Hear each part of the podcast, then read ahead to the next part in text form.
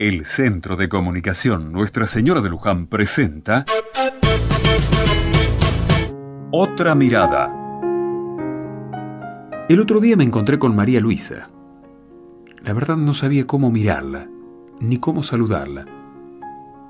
Porque hace unos días el hijo de María Luisa tuvo que irse del barrio por una cuestión de peleas de bandas. El sufrimiento de esa mujer es inmenso no solo porque hace tiempo que no ve a su hijo, ni sabe cómo ni dónde está, sino porque siente una gran tristeza al ver en qué ha caído este hijo al cual le enseñó a ser buena gente.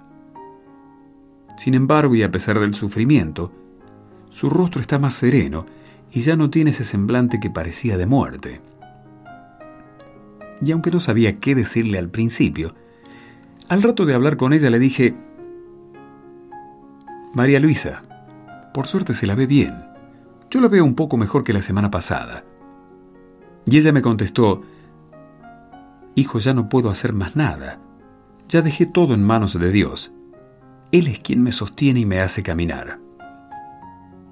Lejos de ser una resignación, es una actitud de fe que admiro y que ojalá yo pudiera también vivir.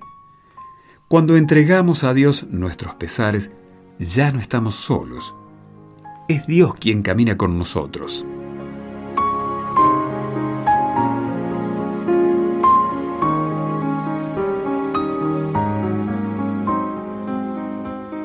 Dice San Pablo en su carta a los cristianos de Roma, los que se dejen llevar por el Espíritu de Dios, esos son hijos de Dios.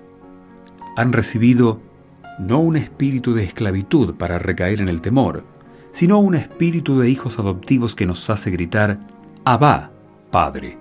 Ese espíritu y nuestro espíritu dan testimonio concorde que somos hijos de Dios y si somos hijos, también herederos, herederos de Dios y coherederos con Cristo, ya que sufrimos con Él para ser también con Él glorificados.